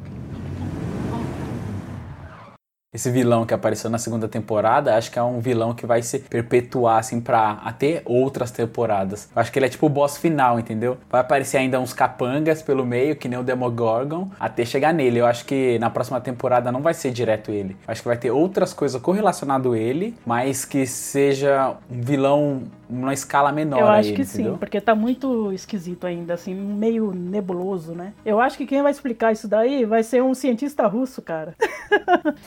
é, é, porque tem muito a explicar ainda, até mesmo sobre o Upside Down, né? Como mesmo a Márcia tinha dito lá no começo, ninguém fala nada o que que é, que só, tipo, só tá lá. Por quê? E por que em Hawkins? Será que é no mundo inteiro? Tipo, isso não é muito explicado, né? É legal. Talvez, talvez isso seja até mais explorado também na terceira temporada. Esse, talvez seja até esse maluco, né? Do, que vai atrás da, da verdade, das conspirações. Pode ser que ele tenha até mais papel, né? Mais pra frente também. Porque ele é muito engraçado, assim, o jeito que ele, que ele lida com a situação, é, eu acho, achei bem maneiro. Oh, because you're such a threat. That's right. She will not be able to resist these pearls. Grrr. Ten o'clock. What? Ten o'clock. Vamos para as notas? Lê, abre a sessão de, de notas de hoje e quantos graus você dá para a segunda temporada de Stranger Things? Ah, tem que dar nota? É verdade. Nossa, mano. A Márcia e a Bárbara vão dar nota baixa, eu vou ficar tão triste. ok. Oh, Stranger Things é uma série que eu gosto muito, mas tipo, muito, muito mesmo. É, eu até assisti aquele. A gente tava comentando, né? O Beyond Stranger Things, que é uma série de entrevistas com os personagens da segunda temporada e tal. E eu assisti. É, com os atores da segunda temporada, desculpa. E, e dificilmente eu vou atrás. Eu fui atrás não só porque a gente ia gravar, mas, tipo, quando a, o produto, quando a série, quando o filme me impacta muito, aí eu quero saber realmente, tipo, a opinião dos atores, esse tipo de coisa. E, tipo, dificilmente eu vou atrás. Então eu só fui atrás, por exemplo, em Matrix, quando eu vi o primeiro, eu fiquei maluco. Eu fui atrás de tudo sobre Matrix. Comprei revista, comprei, sabe, pôster, tudo que tinha de Matrix eu comprei. Eu fiz isso com Friends, fiz isso com How I Met Your Mother e fiz isso com Lost. Acho que são as únicas coisas que eu tinha feito até agora. E, e essa mesma sensação eu tenho com Stranger Things. É uma série que eu adoro, adoro, adoro mesmo. Gostei muito da primeira temporada e a segunda temporada, pra mim, pelo menos, não ficou devendo. Conseguiu ampliar os, o. Conseguiu escalonar o, o inimigo, a ameaça que eles tinham e conseguiu também é, desenvolver melhor os personagens sem perder a essência de Stranger Things. Então, pra mim, Stranger Things eu dou um grau de miopia. Porra. Nota máxima. Você, sua vez. Boa. Ah, como, como estamos em, em ar de bondade e eu, e o- eu e o Lê, nós nos abraçamos nessa série maravilhosa, eu já vou ser direto na minha nota. Eu vou dar também dar um grau de miopia, justamente por tudo isso que ele falou e pelo jeito que a série tá amarrada. É impressionante, assim. Porque a primeira, a segunda temporada tem várias referências da primeira e fora a referência da própria série, tem uma gama de referências, igual a Márcia eh, falou do easter egg, do San Junipero, são só coisas legais, assim, são fanservices que me deixa muito, muito feliz. O estilo de fotografia, os atores mirins, os atores adultos, é tudo muito bem amarrado, é tudo muito bem feito. Eu gosto pra caramba dessa série, tô já ansioso e falar igual todo mundo fala, já tô órfão aqui e quero logo a terceira temporada. E é isso aí. E sem tirar, que é outra coisa que eu gosto bastante, que eu falei no começo que eu não. Acho que eu não me fiz entender direito. É, é, tem o, o diretor chamado Guy Ritchie, que ele faz esse tipo de coisa, que são várias histórias que acabam se, se, se colidindo lá no final. E tem isso, e é feito de uma maneira bem legal, bem amarrada, e minha nota é um grau de miopia. Boa, Bárbara. Lembra que você tem o nome de uma das personagens da série. Pensa com carinho. Não, não vai ser tão ruim, gente. Por ser se passar na melhor década do mundo, do universo dos anos 80, por tocar The Clash, melhor banda, e por Steve, eu dou 2 graus e meio de miopia. Mano do céu. Oh, valeu, gente. É E isso. Foi muito bom pro que eu falei, tudo que eu falei. Eu tô. Eu não, eu não sei o que dizer, só senti, mano. Não, Ia mano. ser três? Não, Jesus, velho. Eli, por favor, Eli, salva nós. A nota da Barça vai ser baixa, a média vai ficar ridícula, mano. Olha isso. Já tô rindo. hein? Márcia, sua vez. Bem, eu não sou como vocês, né, que fica assim, ansiosa pela próxima temporada e feliz e tudo mais. Essa série não me causa eh, essas emoções, mas eu gosto da série, mesmo ela não sendo tão redondinha como eu imaginava. Mas eu dou dois graus de miopia. Acho que é uma série boa, né? Não é uma série foda, mas é uma série boa. Tem muitas referências, acho, acho que isso é o mais legal dela. Ela é tipo Tarantino, né? Cheio de referências. Isso é legal você ficar caçando, né? E a trilha sonora também é excelente. E o melhor de tudo são os atores mirins, né? Que matam a pau na interpretação. Então é dois graus aí pra essa série. Eu achei que seria pior. É, como tudo que já foi dito, eu gosto bastante de- dessa série. É, na, na primeira tinha um certo receio, porque eu sou sempre meio receoso quando são crianças que vão salvar o universo e tudo mais. Mas a série ela é bem mais, mais do que isso. Então, assim, se você quer uma, uma série nostálgica que tem excelentes atores, excelentes personagens bem trabalhados, uma história amarradinha, não precisa ser complexa, um- uma trilha sonora boa, tal, tem tudo isso em Stranger Things, sabe? Ela, ela é direta, ela não te enrola, sabe? Tá ali a, a segunda temporada fechou, fecha, fechou fechadinha, né? E eu gostei bastante da segunda temporada, então eu dou um grau de, de miopia. Vocês são putinha dessa série mesmo, né? Ah, eu sou, mano. Eu tenho camiseta, eu tenho quadro no, no meu quarto. Você acha que eu não gosto da série? Eu só tenho um medo dessa série, que tudo que é bom no universo vira pornô. Nossa. Já tem, tá ligado? Nossa, Eu tô indo nessa aí, mano. Minha janta até esfriou. Não acredito que eu deixei minha janta esfriar por isso. Esse ali é muito louco. Ai, meu Deus do céu, Eliabe. Ah, Eliabe. Para, mano. Não, para, velho. É sério, gente. Eu tô sendo realista. Já teve de Pokémon GO, cara. Você não vai. Link no post. Eu sou o Rei Midas Porn. Olha, eu quero dizer que já tem e tem do Billy com o Steve. Eu acho que o Billy é gay, gente. Eu também acho. O cara consegue ser o cara que, que se emociona com snowball, né? O baile lá, não sei o que. Aí depois me lança uma dessa, mano. Para. Ah, não, gente. O que que vocês estão acabando com o episódio, mano? É, a gente tá falando de uma série que os personagens principais são crianças. O Eliabe tá falando de pornô. Olha, Já virou.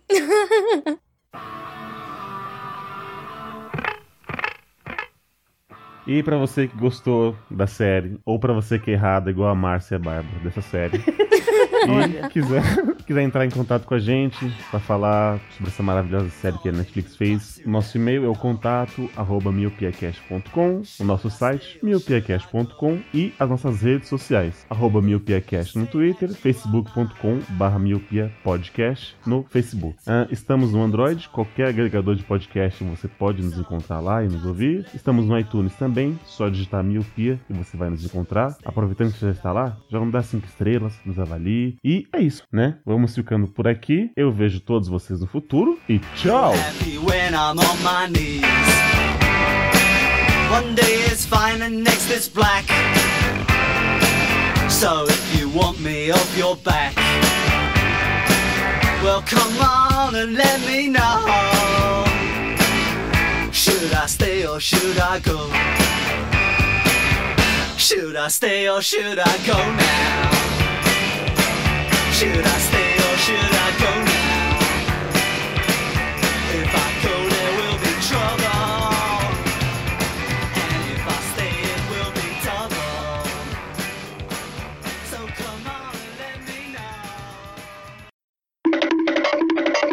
Nenhum dos participantes desse podcast foi ferido durante a gravação. Todos façam bem e continuem amigos.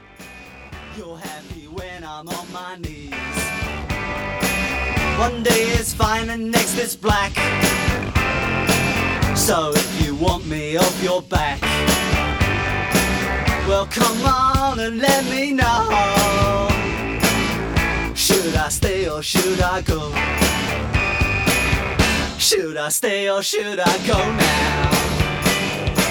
Should I stay or should I go now? If I go, there will be trouble.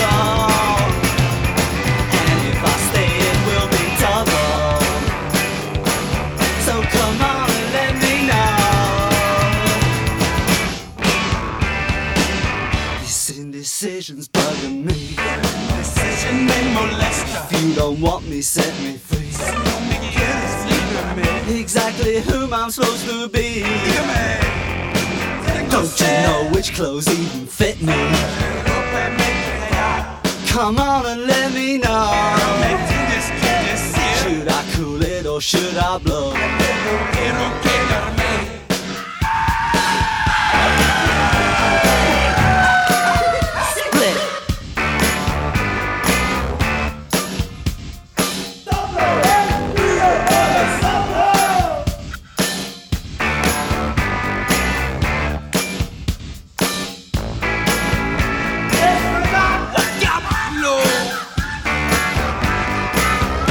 Should I stay or should I go now?